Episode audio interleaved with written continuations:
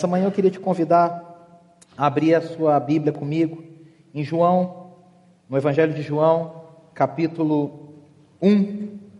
Nós vamos ler juntos alguns versículos. O tema da nossa mensagem hoje é verdadeira adoração, só com novo coração. O Saião está aí, mas eu rimei o título mesmo assim para não perder a tradição. é, nós vamos refletir em João capítulo 1, no Evangelho de João talvez um dos textos mais lindos e profundos e conhecidos das Escrituras. O chamado prólogo, a abertura do Evangelho de João, que é um evangelho, você sabe, muito diferente de todos os outros evangelhos. Os outros três evangelhos, chamados evangelhos sinóticos, têm uma mesma estrutura, uma estrutura bem parecida, embora públicos-alvos diferentes, escritores diferentes. Mas o evangelho de João é o evangelho completamente à parte dos outros três evangelhos. E João faz essa abertura linda dizendo assim: No princípio era aquele que é a palavra, está aí no slide também. Ele estava com Deus e era Deus. Ele estava com Deus no princípio. Todas as coisas foram feitas por intermédio dele, e sem ele, nada do que existe teria sido feito.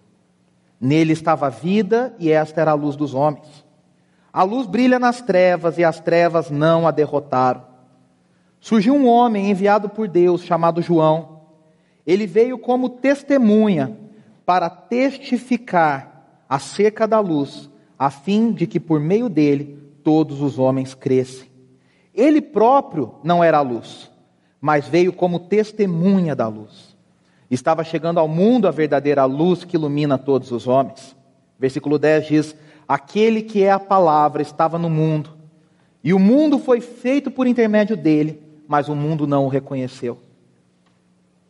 Veio para o que era os seus, mas os seus não o receberam. Contudo, aos que receberam, aos que creram em seu nome, deu-lhes o direito de se tornarem filhos de Deus, os quais não nasceram por descendência natural, nem pela vontade da carne, nem pela vontade de algum homem, mas nasceram de Deus. Versículo 14, a nossa ênfase nessa manhã. Aquele que é a palavra tornou-se carne e viveu entre nós. Vimos a sua glória, glória como do unigênito vindo do Pai, cheio de graça e de verdade. João dá testemunho dele. Ele exclama: Este é aquele de quem eu falei, aquele que vem depois de mim é superior a mim, porque já existia antes de mim. Todos recebemos da sua plenitude graça sobre graça. Pois a lei foi dada por intermédio de Moisés, a graça e a verdade vieram por intermédio de Jesus Cristo. Ninguém jamais viu a Deus, mas o Deus unigênito, que está junto do Pai, o tornou conhecido. Amém? Que o Senhor nos dê graça nessa manhã mais uma vez para entendermos um pouco mais da Sua palavra.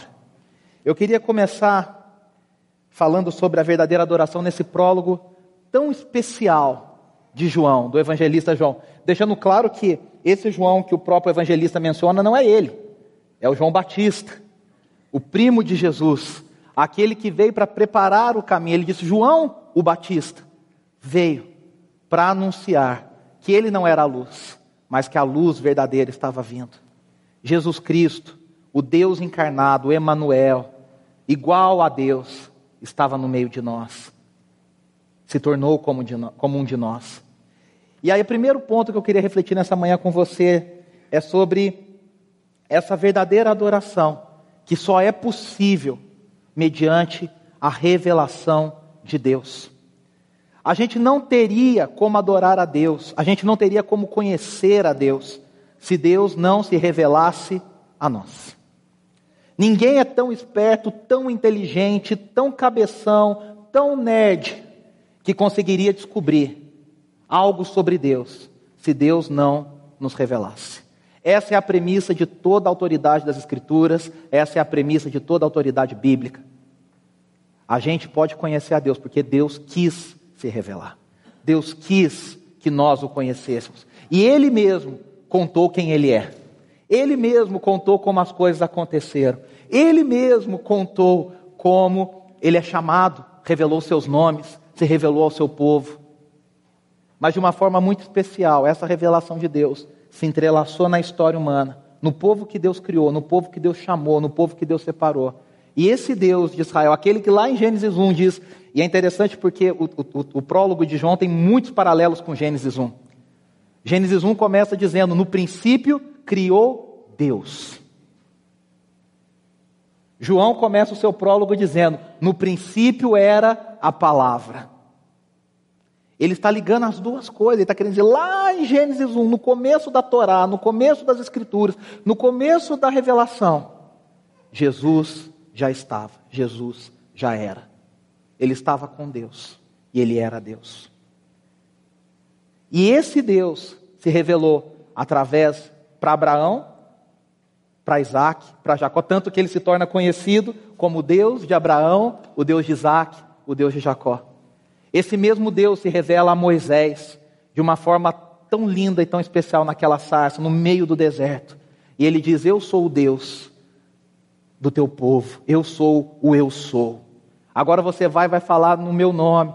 Quando Deus tira o povo do deserto, esse povo que estava no deserto é tirado para conhecer a Deus nos 40 anos de peregrinação. Não eram 40 anos, se tornaram 40 anos pela dureza de coração do povo o Deus que se revelou através dos profetas, agora está se revelando de uma forma muito especial, e nós vamos falar disso daqui a pouco, em através de Jesus, esse que é chamado de Logos. Na sua versão NVI, na minha versão diz a palavra. Na versão atualizada, a mais antiga, diz o verbo. No grego se diz logos. O que, que é esse Logos de Deus. Quem é esse Logos? O Logos não foi um conceito inventado, criado por, pelo evangelista João.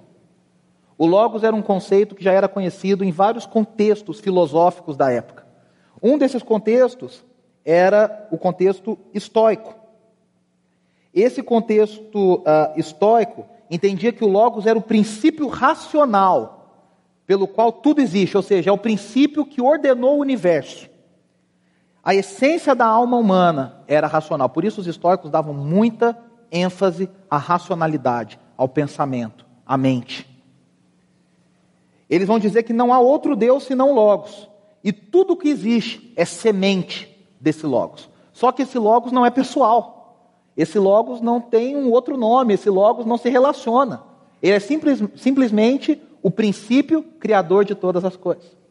Outra interpretação do Logos partiu de um filósofo judai, é, judeu chamado Filo. Filo foi extremamente influenciado por Platão. E depois Filo influenciaria muito a história da igreja, principalmente nos primeiros quatro séculos. Muitos pais da igreja beberam na filosofia de Filo, na, na sua escola de interpretação de Platão. E Filo vai dizer que esse, esse mundo que real que a gente vive é um mundo inferior, mas que existe um mundo ideal.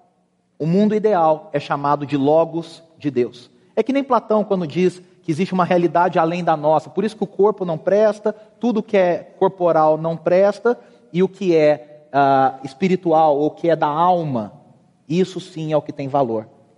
Cá entre nós que muitos cristãos têm uma filosofia, uma, uma, um entendimento muito mais platônico do corpo, da alma, do, do, do, da criação, do que cristão, porque a Bíblia não defende essa ideia. A Bíblia defende que o mesmo Deus que criou a parte espiritual, a parte da alma, é o mesmo Deus que criou o corpo. Lá em Gênesis 1 diz que Deus criou o homem do pó da terra, soprou nele o fôlego da vida e ele se tornou alma vivente. É uma coisa só, conectada, criado pelo mesmo Deus. Mas Filo, bebendo em, em Platão, vai dizer que esse Logos é o mundo ideal. Mas nós não vivemos nesse mundo ideal. O, filo, o, o Logos do Filo nunca se encarnou. Nunca se tornou gente. Agora João vem de uma forma surpreendente e diz: esse Logos que vocês já ouviram falar. Porque João estava escrevendo num contexto é, de filosofia helenística, onde as pessoas estavam acostumadas com essa filosofia grega, com essa filosofia de Platão, com essa filosofia de Filo. E João vai dizer: esse Logos que vocês já ouviram falar, ele se encarnou e ele se tornou gente e ele veio habitar no meio de nós. E ele é Deus, ele estava com Deus. Oh, mas ele é Deus ou ele estava as duas coisas? João defende as duas coisas. Ele é Deus e ele estava com Deus. Ele é igual a Deus e ele se revelou a nós. Por isso que é, a gente vai ver que a própria Bíblia no Antigo Testamento defende alguma ideia desse logos que João também se aproveita. A gente vai falar, eu já falei isso agora, vou repetir que chegou mais gente. Hoje à noite nós vamos conversar sobre o filme A Cabana.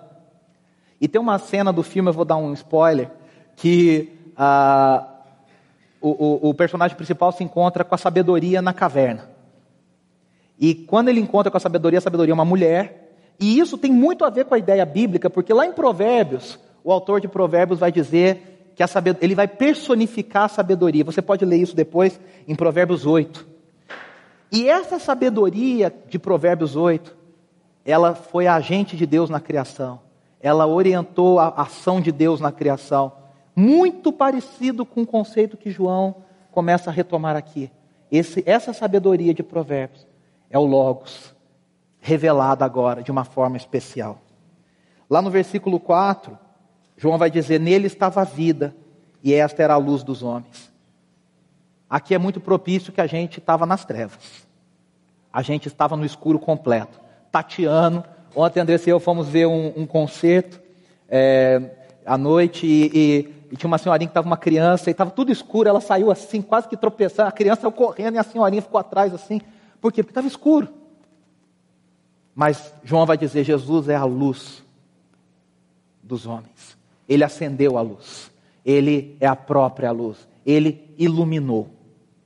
Ele se revelou. No versículo 9 vai dizer: Estava chegando ao mundo a verdadeira luz que ilumina todos os homens. Lá no 17 e 18: Pois a lei foi dada por intermédio de Moisés, a graça e a verdade vieram por intermédio de Jesus Cristo. Ninguém jamais viu a Deus. Isso para o judeu é muito claro: ninguém viu a Deus. Moisés pediu para ver e viu de costas. Porque ninguém pode ver a Deus. Mas ele diz agora: o Deus unigênito, que está junto do Pai, o tornou conhecido. A adoração só pode ser, acontecer se ela for revelação. Ela só pode ser revelação. E aí a gente tem esse conhecimento de Deus. E o conhecimento de Deus vem pela revelação. Aqui fica a dica de quanto mais a gente conhece a Deus, mais elementos você tem para adorá-lo. É que nem quando você vai aprender uma língua, e, a, e aí cada um tem a sua dificuldade, seja inglês, seja alemão, seja espanhol, seja. Eu estou estudando grego agora, às segundas pela manhã, uma coisa fácil, delícia. Muito próximo do que a gente, do português, muito fácil. E, e quando a gente está começando a estudar, o nosso vocabulário é mínimo.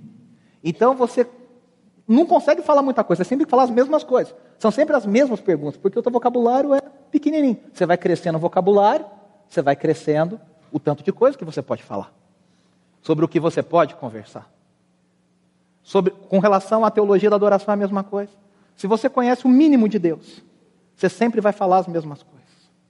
À medida que você vai entrando na revelação de Deus através das Escrituras, conhecendo mais a Deus através da atuação do Espírito Santo, o seu vocabulário de adoração vai aumentando.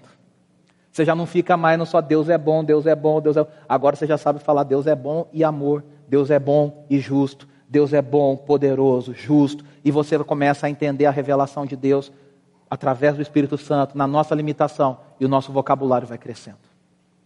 Amém? Segunda coisa, a verdadeira adoração, me ajuda aí que não está passando cristã deve ser centrada somente em Jesus Cristo. A adoração cristã, ela não tem espaço para ser centrada em qualquer outra coisa que não o Logos de Deus revelado em Jesus Cristo, encarnado em Jesus Cristo. Tudo que nós fazemos, nós devemos fazer em Cristo. A Bíblia tem várias expressões, não é o nosso foco, mas quantas expressões a gente encontra? Estamos em Cristo vivemos em Cristo. Atos vai dizer: nele nos movemos, vivemos e existimos. A nossa existência como cristãos, a nossa existência como filhos de Deus, ela está inteiramente entrelaçada a Cristo Jesus. E todo o foco do nosso culto, todo o foco da nossa adoração, todo o foco da nossa celebração deve ser Jesus Cristo. Uma coisa muito complicada no contexto de hoje é que muitas vezes a gente vê muitos pregadores se tornando o foco das celebrações, dos cultos. A gente vê muita coisa acontecendo, às vezes o nome de alguém, o nome de uma igreja, o nome de uma denominação, A gente vê às vezes alguns cultos que parecem mais programa de auditório. E o nome de Jesus não está centralizado, não está focado, não está no mais alto lugar de honra desse culto. As nossas vidas. Eu estou falando do culto porque o que a gente faz num culto, o que a gente faz na celebração, é o que a igreja primitiva dizia, lex orandi, lex creende. O que se ora é o que se crê. A nossa prática de vida vem do que acontece aqui, por isso esse momento é tão importante. A sua prática de vida, a sua teologia vem do que acontece aqui nesse culto, nessa celebração. Por isso que cultuar a Deus de forma correta é tão importante. E o centro de tudo é Jesus Cristo. Você está sentado aí, eu estou falando aqui em pé, mas vocês não são plateia. Só tem uma plateia nessa celebração. E a plateia é o próprio Deus. Todos nós aqui estamos juntos cultuando, adorando, celebrando o mesmo Deus, na mesma posição, lavados e remidos pelo sangue de Jesus, com livre acesso à sala do trono. O culto cristão, a verdadeira adoração, ela só faz sentido se ela for centrada em Jesus. E quem é esse Jesus descrito por João? Jesus é o filho unigênito de Deus. O filho unigênito de Deus. Aqui, cá entre nós, é um conceito para o judeu muito diferente. Esse Deus agora tem filho? Como é que é essa história de filho? Ele é pai, então? É um conceito completamente é, transformador para quem era judeu e completamente transformador para quem vem de uma filosofia helenística. Como é que esse Deus agora, esse Logos, é filho do, do Deus de Israel? Como é, que, como é que é essa história? Como é que funciona isso? Na mitologia a gente tem tanta confusão, né? Quem estuda um pouco de mitologia, um é filho do outro, parente do outro, casou com a outra, roubou a mulher do outro. Aí você já confunde. Mas aqui já começou uma, uma para quem não estava acostumado, começou uma confusão. E agora João está situando. Esse Jesus que eu estou falando, esse Logos, é filho do Deus de Israel, revelado a Moisés, revelado a Abraão. Só que tem uma coisa, ele não é só filho, ele é igual em essência. Ele é tão Deus quanto. E aí a gente já se perdeu aqui, né? Como é que pode isso? Como é que que mistério é esse? Ele não é só filho de Deus, ele é igual a Deus. Ele é filho por um mistério que a gente não sabe explicar, a gente chama isso na teologia de economia da Trindade, a função de cada um na Trindade. A gente fala, mas a gente não explica. Ele é filho, ele obedece ao Pai, mas ele é igual ao Pai. Ele tem a mesma essência. Ele tem o mesmo poder. Ele tem a mesma glória. Então toda adoração cristã, além de ser revelada, ela tem que ser centrada em Jesus. Vamos continuar? É... Não está indo mesmo. A verdadeira adoração só é possível a nascidos de novo. E aqui eu quero gastar um tempinho lendo com vocês de novo, versículo 12 e 13. Ele vai dizer assim: Contudo, aos que o receberam, aos que creram em seu nome, deu-lhes o direito de se tornarem filhos de Deus, os quais não nasceram por descendência natural, nem pela vontade da carne, nem pela vontade de algum homem, mas nasceram de Deus. Agora o evangelista João está falando de um novo nascimento. Esse tema vai ser é, tratado novamente, é uma introdução, no capítulo 3 de João, naquela história de Nicodemos, que você já deve conhecer. Nicodemos era um mestre da lei, um homem tão inteligente, tão versado nas escrituras, e de repente ele faz uma pergunta tão boba para Jesus, que Jesus diz: só pode entrar no reino aqueles que nascerem de novo. Aí Nicodemos faz aquela pergunta bem acadêmica, bem especial: eu vou entrar de novo na barriga da minha mãe? Aí Jesus vai falar: claro que não, não é esse nascimento que nós estamos falando. Nós estamos falando de um nascimento que é pelo Espírito de Deus, é um novo nascimento. É uma nova forma. Por isso que Jesus vai dizer lá em João 3,6: o que nasce da carne é carne, mas o que nasce do espírito é espírito. E aí, eu gosto muito daquela figura de Ezequiel 37, que diz que nós tínhamos um coração de pedra, e que Deus vem e troca o nosso coração de pedra e coloca um coração de carne. Esse coração de carne, o de pedra está aí. Deus troca, Deus tira.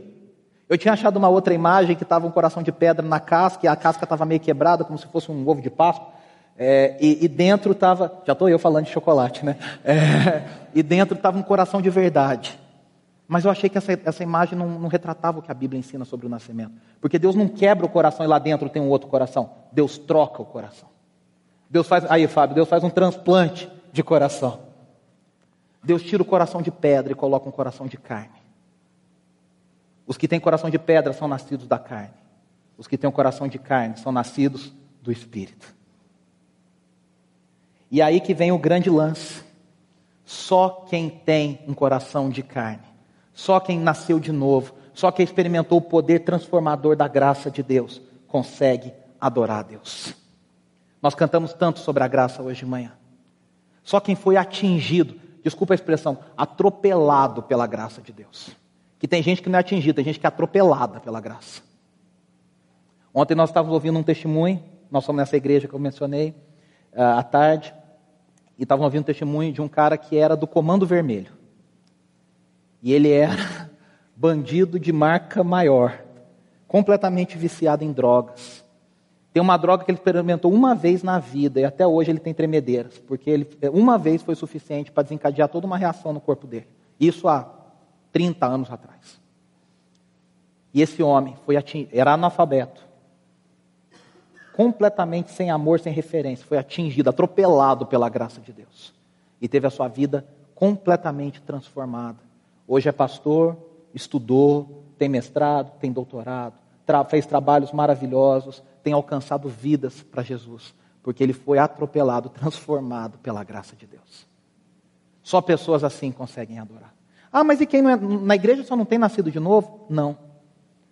Agostinho, não da grande família, o de. Agostinho diz que o da grande família fala várias coisas também, mas não dá para usar aqui. É, o Agostinho de Hipona, o Santo Agostinho, dizia que existe a igreja invisível e a igreja visível. A igreja visível somos nós. A IBNU com seus membros, membros associados, membros plenos, visitantes, outras denominações, presbiteriano, metodista, anglicano, luterano. Essa é a igreja visível. E na igreja visível, nós temos pessoas, isso não sou eu que estou dizendo, porque eu não sei quem são, mas a Bíblia me garante que acontece. Que nós temos pessoas que frequentam domingo após domingo, semana após semana, 80, 90 anos de membro, membresia, e não são nascidas de novo. A Bíblia garante. Lembra da história do trigo e do joio? Lá no final, Deus vai separar.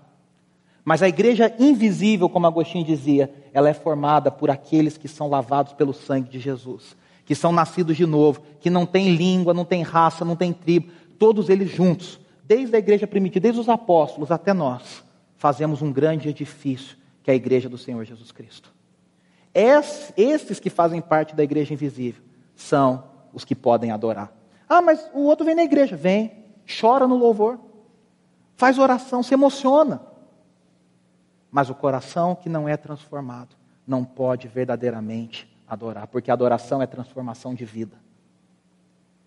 Você já viu isso? A pessoa vem chora no louvor, a pessoa vem e, e se emociona na pregação, a pessoa ora, mas a vida dela não é transformada, não dá frutos de transformação. Por quê? Porque só Deus pode trocar o coração. E adoração, só um coração transformado, renovado, transplantado por Deus consegue ter. O resto é emoção. Por quê? Porque a adoração verdadeira promove transformação. E aí eu quero dizer mais uma coisa muito importante. Essa semana eu estava preparando um projeto de mestrado e estava lendo um livro que está sendo traduzido para o português, segundo me informaram, que chama Você é o que você ama. E esse autor, ele chama James Smith, ele diz uma coisa muito interessante. Muito tem se falado na igreja sobre cosmovisão cristã. O que é cosmovisão? A forma de enxergar o mundo. Então, para você ser um bom cristão, você tem que ter conhecimento sobre a Bíblia, conhecimento sobre as coisas e enxergar as coisas da forma de Deus. Ele vai falar, tudo isso é muito legal. Tudo isso é muito importante. Então, como é que a política, eu enxergo a política pelos olhos do, do, cristianismo? Como eu enxergo a questão do aborto pelos olhos do cristianismo? Como eu enxergo a economia pelos olhos do cristianismo? Tudo isso é muito importante. Mas ele vai dizer uma coisa: existe uma coisa anterior a essa, que forma quem nós somos, porque nós não somos só seres racionais. Nós não só somos seres que têm conhecimento e pronto, nós somos, antes de tudo, seres emocionais. É ou não é, gente? Tem gente que é mais racional, mas até esses, na formação do ser, eu não sou psicólogo, não posso falar com tanta propriedade. Mas o que forma a nossa, o nosso ser são as afeições que nós temos, os sentimentos, as emoções que nós temos. E aí ele vai dizer: o que forma um cristão que transforma o mundo é um cristão que ama a Deus. Depois ele aprende sobre Deus, mas primeiramente ele ama. Porque a gente conhece muita gente que conhece muito sobre Deus e não ama a Deus. E gente que conhece sobre Deus e não ama a Deus não faz diferença nenhuma em lugar nenhum. Pelo contrário, se torna a gente chata. Nós temos que amar a Deus. Jesus disse que o resumo da lei é: ame ao Senhor teu Deus com todo o teu coração, com toda a tua força, com todo o teu entendimento. Isso é coisa de gente nascida de novo. Quem não nasceu de novo não consegue amar Deus acima de si mesmo. O coração de pedra se ama mais do que todas as coisas. O coração de pedra quer usar a Deus para benefício próprio. O coração de pedra quer colocar a Deus em segundo lugar e a gente em primeiro. O coração de carne, operado pelo Espírito, ele consegue nos capacitar a amar a Deus acima de todas as coisas. Eu não sei você, quando eu leio a história da igreja e eu vejo tantos mártires, testemunhas, que foram assassinados. E hoje continuam acontecendo, continua acontecendo. Chegam relatos, se você for procurar as agências missionárias, hoje chegam relatos do mundo inteiro de pessoas que estão morrendo em nome de Jesus. E eu sempre me pergunto, o que faz essas pessoas entregarem as suas vidas por uma causa, por um Jesus que elas nunca viram? Só um coração transformado e regenerado consegue amar Jesus Cristo mais do que a gente ama a nossa vida. Mais do que a gente ama os nossos prazeres, mais do que a gente ama a nossa vontade. A verdadeira adoração a Deus encontra a sua expressão de forma prática. Como é que eu manifesto essa adoração? Vivendo em obediência. Não está nesse texto, mas é um texto que vale a pena porque é a palavra de Jesus no Evangelho de João. Aquele que tem os meus mandamentos e os guarda, esse é o que me ama. Quem que me ama? Quem me obedece. Minha mãe tinha uma frase que ela dizia assim: Não adianta falar que me ama e me desobedecer. Amor tem que ser provado todos os dias. Era uma frasezinha um pouco pesada, né? Mas é verdade. Falar é muito fácil. Falar que ama é muito fácil. Escrever que ama é muito fácil. Provar que ama é provar na ação na atitude, na obediência. E aí a gente vai encontrar no versículo 14 a, a, o centro dessa mensagem. Aquele que é a palavra tornou-se carne e viveu entre nós. No grego, a palavra que é usada aqui é a palavra esquino, que significa tabernáculo, fez tabernáculo. Talvez a melhor tradução para o português seria aquele que é a palavra aquele que é o Logos, aquele que é Deus, estava com Deus, se tornou tabernáculo e fez o seu tabernáculo entre nós. Para o judeu isso era muito claro. O tabernáculo era a cabana, era a tenda, era o lugar, você vê aí na, na, na, imagem, dá para ver pequenininho, mas dá para ver, que Deus mandou construir nos mínimos detalhes, e era naquele lugar que a sua glória se revelava aos homens de Israel, ao povo de Israel. O tabernáculo era o símbolo que depois se torna o templo, mas o simbolismo é o mesmo. Que era o lugar onde a presença de Deus estava de forma manifesta, de forma diferente. E agora João está trazendo um conceito completamente diferente. Aquele tabernáculo, aquele lugar santo, aquele lugar da revelação, aquele lugar da glória, agora se tornou carne e agora ele viveu no meio de nós. E ele estava no meio de nós. A glória de Deus estava no meio de nós. Em Êxodo, Moisés ouve o nome divino falado pelo próprio Deus. E aí depois ele vai escrever o nome divino e, e, os dez mandamentos nas duas tábuas, você sabe a história. Agora João diz que essa, esse nome, essa tábua, essa revelação se tornou gente. Essa é a suprema revelação. Olha que frase linda. Se nós devemos conhecer a Deus, nem o racionalismo, nem o misticismo, São as duas pontas extremas. A pessoa que é extremamente racional, isso é aqui, aqui, ah, mas Deus falou assim e tal. E a pessoa extremamente mística na palavra emotiva, transcendente, a pessoa que só quer experiência. Nenhuma coisa nem outra resolve, porque os extremos não trazem o que o equilíbrio traz. É a mistura do, da mente com a emoção. E ele vai dizer: nem o misticismo, nem o racionalismo serão suficientes. O primeiro, o, o, racionalismo, reduz Deus a um mero objeto, e o segundo abandona todos os controles. A nova revelação do Logos em Jesus é surpreendente. Por isso que lá em Hebreus 1 vai dizer assim: há muito tempo Deus falou muitas vezes e de várias maneiras aos nossos antepassados por meio dos profetas, mas nesses últimos dias falou-nos por meio do Filho, a quem constituiu o herdeiro de todas as coisas e por meio de quem fez o universo. A palavra se tornou carne, ele se vestiu de humanidade. Exceto pelo pecado, ele era exatamente igual a nós sendo Deus. E por que, que ele fez isso? Jesus nos mostrou como viver como um ser humano pleno. A gente conhece muita gente que, quando se torna crente ou quer viver uma vida de santidade, pretensa vida de santidade, deixa de ser gente. A pessoa eh, deixa de frequentar os lugares que alguns, alguns, alguns ambientes, a pessoa deixa de falar dos assuntos que todo mundo fala, ela começa, parece que ela vive num mundo à parte meio que imitando talvez aquele movimento monástico, talvez que, que, teve uma razão, teve um contexto, teve uma história, mas a pessoa meio que se isola. E Jesus nos mostra que, sendo Deus, ele se tornou carne, e ele nos mostrou como ser um filho obediente, ele nos mostrou como ser um amigo fiel, ele nos mostrou como ser um cidadão exemplar. Ele viveu os nossos passos, desde bebê. Muitas vezes, eu, quando eu era criança, eu perguntava na escola dominical, né? Mas por que, Jesus não nasceu grande? Não apareceu grande e resolveu o que tinha que resolver? Morreu e pronto. Quem já pensou isso? Né? Só eu? Meu Deus. Betinho, obrigado. Obrigado. É, já fui reprovado, né? A última pregação, nunca mais. É, aí você fala, Jesus mostrou como viver. E várias vezes Jesus diz, no Evangelho de João, várias vezes. Eu obedeço ao Pai na plenitude. A vontade do Pai é a minha vontade. Eu não tenho vontade própria. Eu faço o que o Pai me ordenou. Olha o mistério da, da, da Trindade. Ele é igual, mas ele obedece ao Pai. A vida de adoração não pode ser uma vida desconectada da prática.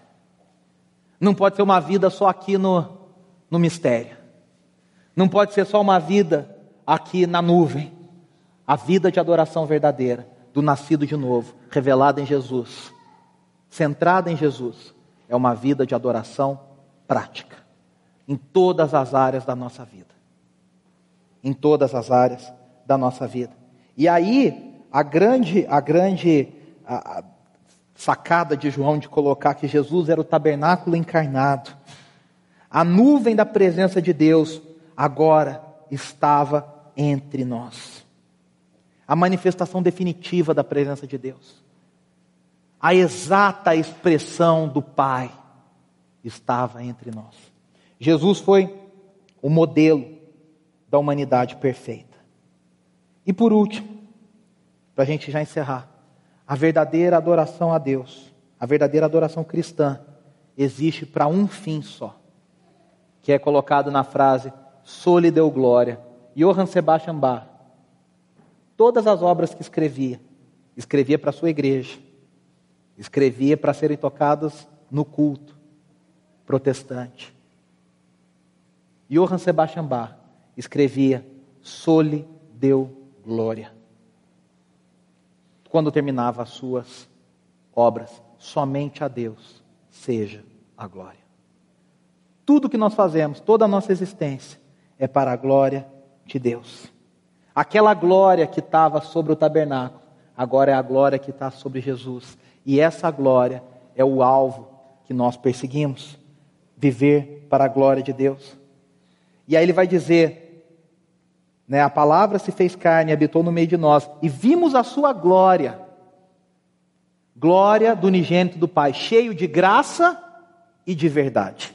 Olha só, eu quero ler aqui para vocês, diz assim: a glória manifesta na palavra cheia de graça e de verdade. Isso aqui é um teólogo chamado D.A. Carson que está dizendo.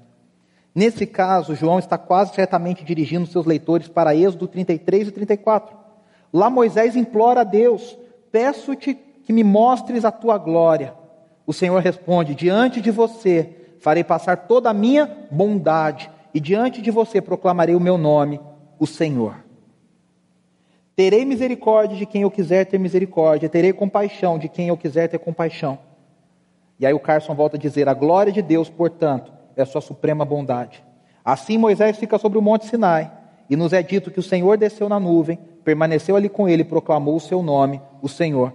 E passou diante de Moisés proclamando: Senhor, Senhor, Deus compassivo e misericordioso, paciente, cheio de amor e de fidelidade, que mantém o seu amor a milhares e perdoa a maldade, a rebelião e o pecado. As duas palavras-chave aqui no hebraico são recede, que significa amor, misericórdia, amor de aliança. E depois, met, que significa é, verdade ou fidelidade. São essas duas palavras que João sintetiza e vai dizer que Jesus trouxe para a carne, para a humanidade, entre nós, a mesma glória, a mesma verdade e a mesma graça e bondade que eram encontradas na revelação de Deus a Moisés. Isso é muito profundo.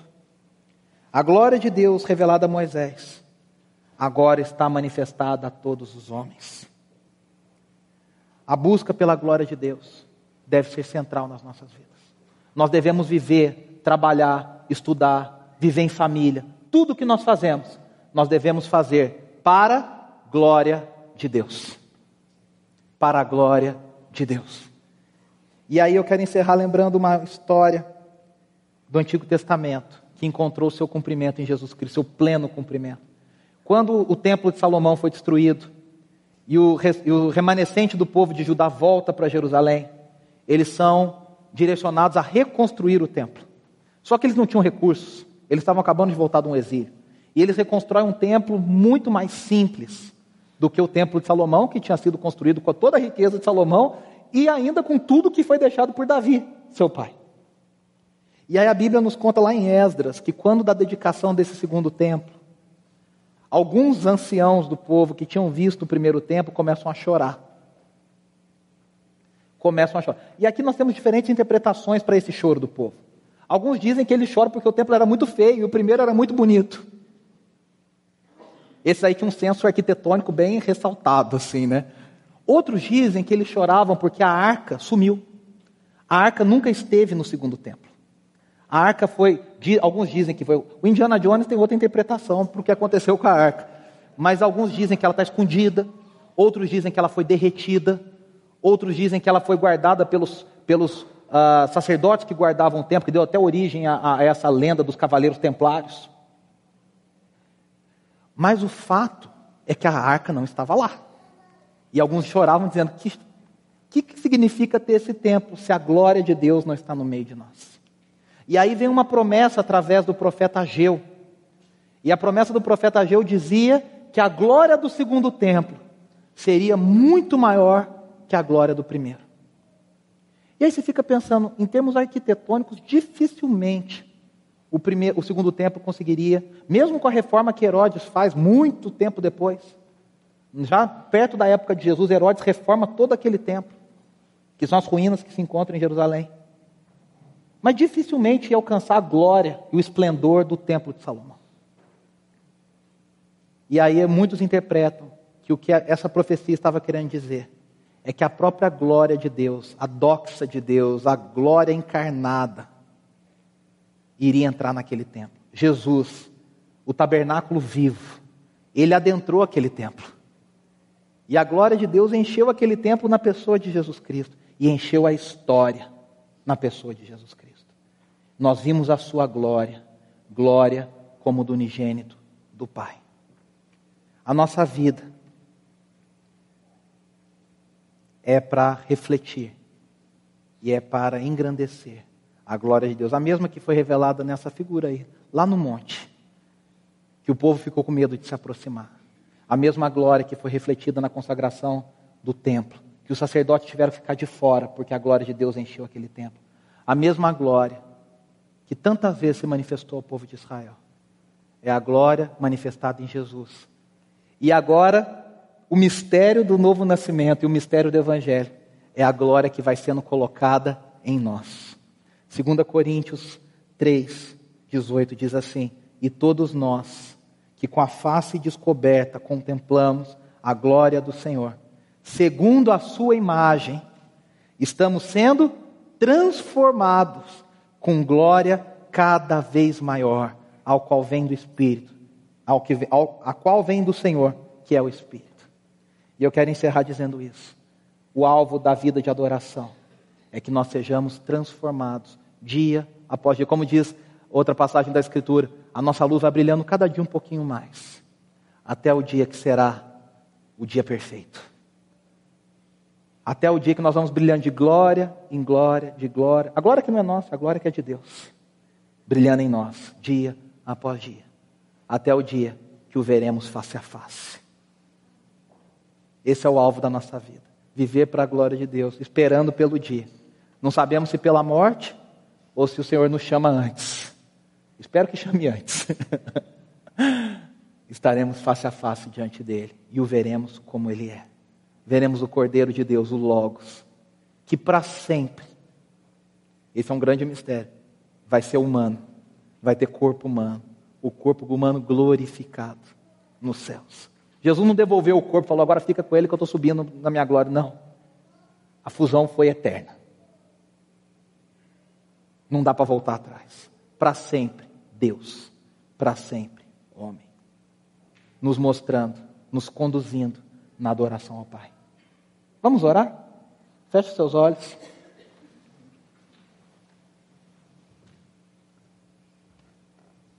Senhor, obrigado porque a tua palavra nos orienta. Obrigado porque o Senhor se revelou a nós. Obrigado porque a glória, a glória revelada a Israel, foi revelada a nós através do teu filho Jesus Cristo. Obrigado. Obrigado porque nós somos chamados de teus filhos através do sacrifício de Jesus Cristo, pela graça maravilhosa que um dia nos atingiu, pelo novo nascimento que é obra do teu Espírito Santo em nós. E agora nós podemos te amar, amar acima de todas as coisas. Nessa manhã eu te peço algumas coisas, eu te peço que o Senhor opere em cada um aqui o milagre do novo nascimento, se o Senhor ainda não o fez. Que olhos sejam abertos, ouvidos sejam destampados, que mentes sejam destravadas para compreender e receber a iluminação que só pode vir do Senhor, de que não existe outro Deus além do Senhor. Que nessa manhã o Senhor nos encha de graça, renove o nosso amor. Que nessa manhã o Senhor renove a nossa esperança, que nós possamos te amar mais do que amamos qualquer outra coisa neste mundo e possamos te obedecer e ser adoradores que uh, engrandecem o teu nome através da obediência. Que o Senhor nos ajude a vivermos para a tua glória. Que a cada dia a nossa luz possa brilhar um pouco mais. Que a cada dia a tua luz brilhe um pouco mais em nós. Até o dia que será dia perfeito. Até o momento que estaremos diante do Senhor. Já não mais com vendo como por um espelho. Te veremos face a face, te veremos como o Senhor é que essa esperança norteie a nossa fé, norteie a nossa busca, norteie a nossa caminhada, dia após dia. É isso que nós oramos em nome de Jesus. Amém e amém.